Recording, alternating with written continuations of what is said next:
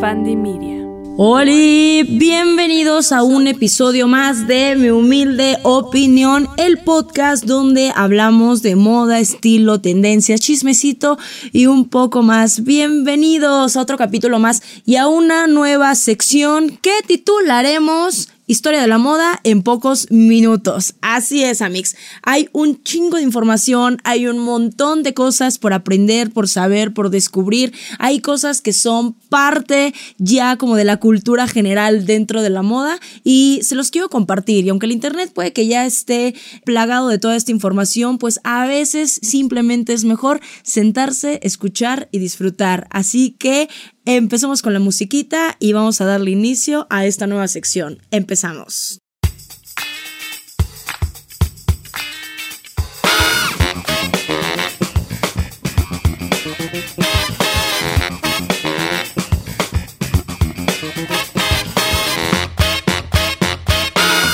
Amix. Pues le vamos a dar la bienvenida a esta sección contando la historia en pocos minutos de Madeleine Bionnet, que es una diseñadora francesa que junto con Chanel y Lambert hicieron como el trío de la moda que cambió todo lo que conocemos como el estilo moderno de la nueva mujer del siglo XX. Así que es una historia bien interesante, muy bonita y es una forma de hacer saber que hay algo más después y antes de Coco Chanel, que se considera como la gran diseñadora del siglo XX y sí es alguien muy importante, es alguien que dejó como un gran legado, pero no es la única, no es la más genial y hay muchas personas y muchas mujeres que hicieron cosas mucho más allá de lo que hizo Chanel y a veces se nos olvida un poco su nombre. Así que empecemos con esta historia. El día de hoy van a ver cómo tomo mucho mi celular, quien me esté viendo en video, porque pues tengo que ver todas mis notas, datos precisos, fechas con exactitud,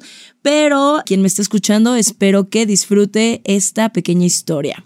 Como les decía, Madeleine Bionnet nace en 1876 y forma, junto con Coco Chanel y Jean Lambin, el trío de mujeres que crean la moda francesa de la primera mitad del siglo XX. Las tres lo que compartían en común es que son mujeres que vienen de un contexto social de pobreza, de abandono, de mucho dolor, de violencia y con el tiempo sus sueños y este amor por la moda, sus inicios en sastrería, en costura, las hacen salir justamente de este contexto y además cambiar la moda de toda una época. Pues Madeleine Bionnet a los 11 años ya era aprendiz de costurera y a los 13 ya hacía técnicas como una modista que llevara 20 años en la industria. Realmente lo que Madeleine tenía era un don para la sastrería y para la costura. Con 14 años se va a París a seguir aprendiendo costura, a seguir aprendiendo sastrería y poco después se casa y tiene a su primer hija, pero en 1896 desafortunadamente ella muere. A los 20 años, Dios, es impresionante la rapidez con la que vivían estas mujeres, pero a los 20 años se divorcia y emigra a Londres, donde se coloca en el taller de Kate Rayleigh, que era una modista londinense muy famosa en ese entonces. Y en su paso por Londres observa la técnica de corte, de sastrería de todos los sastres ingleses y sobre todo aquellos que le decían ¿no? y que señoraban la milla de oro masculina de la moda inglesa. Ya tuvimos un capítulo con la buena chura. Espero después volver a invitarlo para que nos platique justamente esta parte de la milla de oro que estoy segura que él se la conoce de arriba abajo, pero eran justamente técnicas y una calle de sastrería especializada en un perfecto fitting para los hombres y en una perfecta línea en todos los trajes y en todas las telas. Un día lo voy a traer para que él platique esta parte, ¿no? Que era el, pues la avenida Savile Row, que es conocidísima como la avenida en la que se hacían los mejores trastes ingleses. ¡Ay! Aaron, no creo que él me esté escuchando ahorita. Pero ahí después le mandan mensaje y le dicen que este, siempre nos acordamos de él y que después queremos otra platicadita. Pero bueno, después de hacer este tiempo, este trabajo de sastrería en Londres, regresa a París y llega a una casa de las hermanas Caillot, que también eran diseñadoras eh, muy famosas en ese entonces. Y poco después, ahora sí la contrata el modisto Jacques Doucet para que le ayude a darle como un nuevo giro a su casa de modas. Pero, claro, como cualquier mente creativa, Duncan y Bionet como que eh, chocaban en pensamientos, así que esta relación no dura mucho. Y además en ese entonces Madeleine estaba fascinada por Isadora Duncan, que es una de las grandes bailarinas de inicios del siglo XX francesas. Y ella estaba fascinada con su silueta, estaba fascinada con sus movimientos, o sea, con todo lo que estaba detrás de lo que es pues la danza clásica. En ese entonces, todavía trabajando con Duncan, hace su primera colección donde hace caminar a las modelos con los pies desnudos y con vestidos ligeros, sin corset, sin bra, nada más dibujando la silueta femenina con una gran caída, muy fluidos, recordando un poco estas vestimentas que se utilizaban en la antigua Grecia. Y para usted aquella innovación fue demasiado, fue muy atrevido y es en ese momento donde Madeleine decide volar y emprender su propia casa de moda. Con estos vestidos es bien chistoso porque aunque ella transformó esta colección y estaba justamente contratada, digamos que hoy en día como directora creativa para innovar la marca Ducet y no le gustó, aquí crea una innovación importantísima que es el corte al bies. Para quien no sepa qué es el corte al bies, digamos que la tela, el textil, tiene cierta forma y cierta caída. Lo que hace eh, Madeleine es girarla 180 grados, hacerle un corte y queda como un corte perfecto que hace una caída justamente al bies. Voy a tener que poner aquí sí alguna imagen de referencia en el Instagram y aquí en YouTube para quienes lo estén viendo, porque justamente esto hizo que el cuerpo femenino quedara totalmente pegada a este vestido. Y es claro, toda una oda y toda una revolución, porque en ese entonces todavía los cuerpos femeninos estaban encorsetados, estaban con enaguas, estaban con muchas capas de ropa. Y Madeleine Bionet fue una de las grandes liberadoras del cuerpo femenino. Dentro de las innovaciones en sus vestidos estaban acompañados por sencillez, pureza de líneas y la falta casi absoluta de costura. Simplemente hacía puntadas para unir la silueta o para unir el cuerpo de todo un diseño, pero prácticamente no existían las costuras gracias justamente a este corte al bies y a esta caída. Esta mujer es conocida como la arquitecta de la moda, un nombre que también en su masculino se le dio a Cristóbal Valenciaga pero ella, las innovaciones que hizo con la tela son cosas que preceden todavía nuestros tiempos. Dentro de todas las innovaciones que también hizo, ella inventó el drapeado, sobre telas también brillantes, satinadas, justamente estos como tabloncitos muy muy pegaditos, es invento de ella y también justamente dan un movimiento y una caída a la silueta femenina súper bonita, muy dinámica, muy bella y sigue siendo parte de estilos súper elegantes hoy en día. O sea, esa mujer de verdad que lo intentó todo con la tela. Ya teniendo toda esta práctica en confección, en costura, en sastrería, teniendo Isadora Duncan como su máxima musa, ahora sí, en 1912 abre su casa de modas, abre su propio taller en la Rue Rivoli en París y dos años después, desgraciadamente, con el inicio de la Primera Guerra Mundial, pues tiene que cerrar por completo su establecimiento y emigra a Roma donde se dedica a visitar museos y se enfoca un montón en el arte y en el estilo grecorromano. En 1918, después de la guerra, regresa a París y ahora sí comienzan sus mejores años como diseñadora del siglo XX. Ahora ella se instala en la avenida Montaigne y entre los años 20 y 30 diseña vestidos, capas, abrigos de todo tipo, guantes, sombreros, tocados, cinturones, le empezó a meter mano por todos lados y siempre, siempre, siempre con esta inspiración grecorromana, con esta caída al silueta, con esta liberación de la mujer. Hay que hacer hincapié porque de verdad son cosas que hoy damos por hecho, pero en ese entonces fue algo completamente revolucionario. Dentro de todos los tipos de revoluciones que hizo Madeleine Bionet, fue una de las mujeres que más luchó por los derechos de autor. Cuando se dio cuenta que se estaban falsificando sus vestidos, que se estaban falsificando su firma, ella fue una de las primeras mujeres, número uno, empresarias y número dos, que hicieron una demanda legal para pelear por los derechos de autor de su nombre y de sus diseños, que además lo mantuvo por muchos años y ganó para defenderse de todos los que copiaban sus modelos y que falsificaban su firma. Desde entonces todas sus prendas, fíjense lo que llevaban, era su sello, un número de serie, huella digital y todos sus modelos fueron fotografiados de frente, de espalda, de perfil, por dentro, por fuera y toda esta colección de fotos, o sea, es testigo de su arte y se guardan perfectamente como un archivo de moda. Hoy en día vale oro tener un Bionet firmado obviamente por la misma Madeline y tiene su huella digital, tiene de todo. O sea, realmente esto es un archivo que vale oro y son piezas justamente de museo. Lo que debe de estar en los museos es lo que es porque es algo muy importante para la historia de la moda.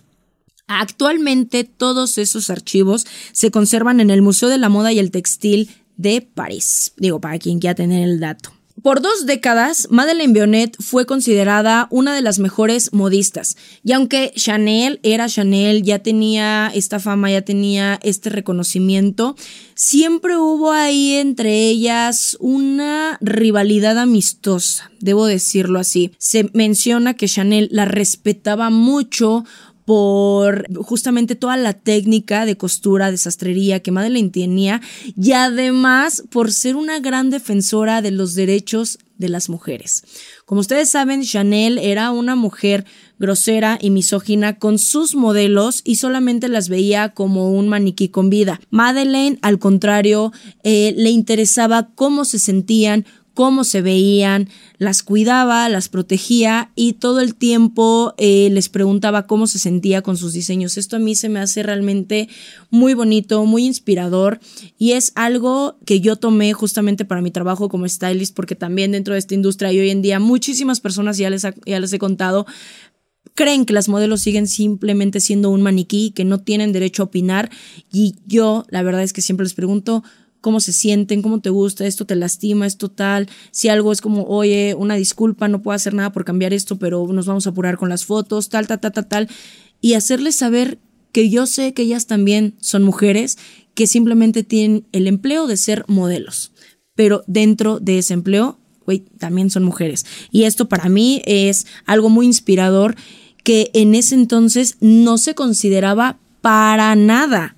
Con el tiempo, evidentemente Madeleine fue creciendo mucho más y en 1923 las instalaciones que tenía le quedan pequeñas, así que agranda su taller y además aquí realmente fue una revolucionaria, fue una mujer que le importaban mucho los derechos de las costureras, que en ese entonces era impensable. ¿Qué hizo? No solamente mejoró la vida de todas sus trabajadoras, sino que puso toda una vanguardia en lo que significaba el trabajo digno en la parte de la moda, de la costura y de la confección. Sus nuevos talleres tenían seis pisos y gozaban de grandes ventanales súper iluminados para que pudieran trabajar de una manera digna todas sus costureras. Aire, luz natural, amplias mesas de trabajo, plancha eléctrica, o sea que pocos podían darse ese lujo, sillas en lugar de taburetes, calefacción, sanitarios, muchos con ducha para que sus trabajadoras pudieran bañarse ahí también con sus bebés. Sí, con sus bebés. ¿Por qué? Porque también tenían dentista, sanidad, médico para las trabajadoras, para sus hijos, guarderías, tiempo y espacio de lactancia para todas las costureras que fueran madres, permiso de maternidad y vacaciones pagadas.